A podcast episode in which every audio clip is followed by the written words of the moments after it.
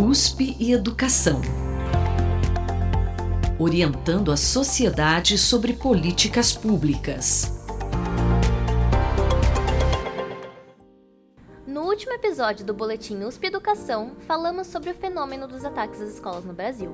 Hoje, abordaremos o relatório Ataque às Escolas no Brasil, análise do fenômeno e recomendações para ação governamental que foi realizado pelo Grupo de Trabalho de Especialistas em Violência nas Escolas do Ministério da Educação.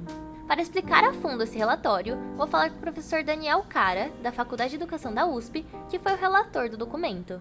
Professor, o relatório foi publicado recentemente, né? Por que, que ele foi pensado e quais são seus principais objetivos? O relatório foi pensado para influenciar políticas públicas, esse é o principal objetivo, mas para poder influenciar bem as políticas públicas, para de fato inspirar políticas públicas capazes de enfrentar o fenômeno dos ataques às escolas, era preciso analisar em profundidade o fenômeno. E aí foi esse o caminho que nós trilhamos e que eu considero que foi bastante bem sucedido, né, no sentido de que é um relatório bastante sólido e está disponível agora para o público.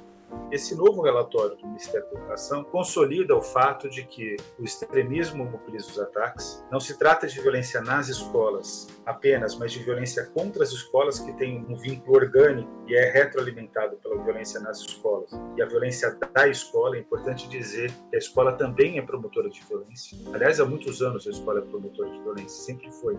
Professor, me dá alguns exemplos do que seria a violência da escola e a violência na escola quando era permitido na geração do meu pai, na geração do seu avô, muito provavelmente, castigo dentro das escolas, era uma atitude de violência. Então a escola é um ambiente violento que promove também violência. Ela não é um ambiente seguro, protegido. E ao mesmo tempo a violência na escola, em que a modalidade mais conhecida é o bullying, que numa tradução bem simples e legal, é perseguição sistemática, ele acaba alimentando a mobilização de ataques Quais foram as principais novidades que o relatório trouxe nesse campo?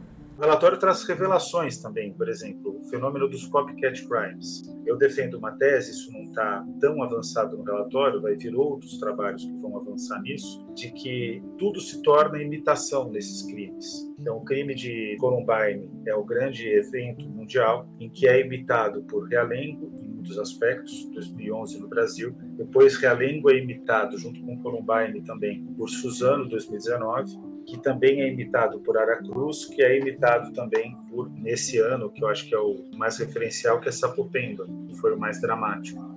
Tomando o relatório como ponto de partida, quais são as formas de prevenir os ataques às escolas?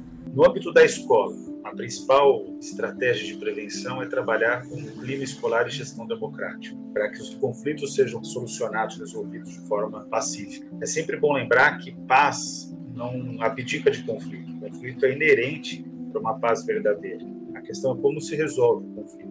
No âmbito do Estado, é preciso regular as plataformas digitais, fortalecer a gestão democrática e é fundamental fazer o controle de armas, atualizar e regulamentar leis que tratem do tema. No âmbito das famílias, que é importante frisar, as famílias têm um papel fundamental. Não é aceitável que uma criança um adolescente sejam expostos a conteúdo de ódio comecem a professar conteúdo de ódio. Então a família também tem que intervir. E no âmbito da sociedade mais ampla, tem duas tarefas fundamentais. A imprensa precisa fazer uma cobertura responsável dos ataques às escolas, porque essa cobertura responsável é necessária para evitar a própria proliferação do ataque, a própria disseminação dos ataques. Um outro ponto estrutural que a sociedade precisa assumir é preciso que a sociedade trabalhe no sentido de desvalorizar, de criticar, de demonstrar a covardia que é a ideologia e o modo de vida extremista. Então, a sociedade precisa combater o extremismo. Claro que o Estado tem o poder de mobilizar todas essas questões, as ações na escola, na família, na sociedade, ele tem uma grande responsabilidade,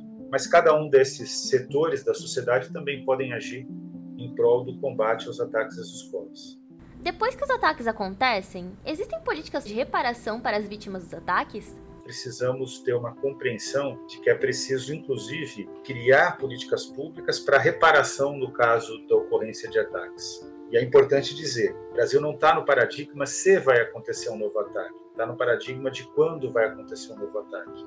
E por isso que é preciso realizar todos os esforços possíveis e urgentes para evitar essa chaga, que é algo que desestrutura com razão toda a sociedade brasileira. O termo que a gente precisa convencionar no debate público é reparação. É preciso reparar a dor que foi criada pelo ataque. Preciso acolher as pessoas. Não basta acolher só a família, a turma. É preciso acolher toda a comunidade escolar, porque toda ela é acometida por um ataque.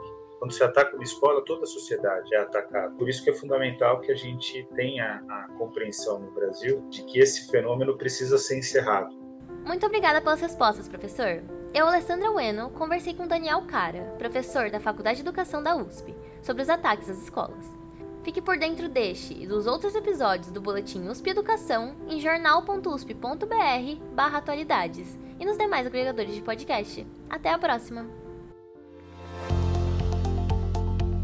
USP e Educação Orientando a sociedade sobre políticas públicas.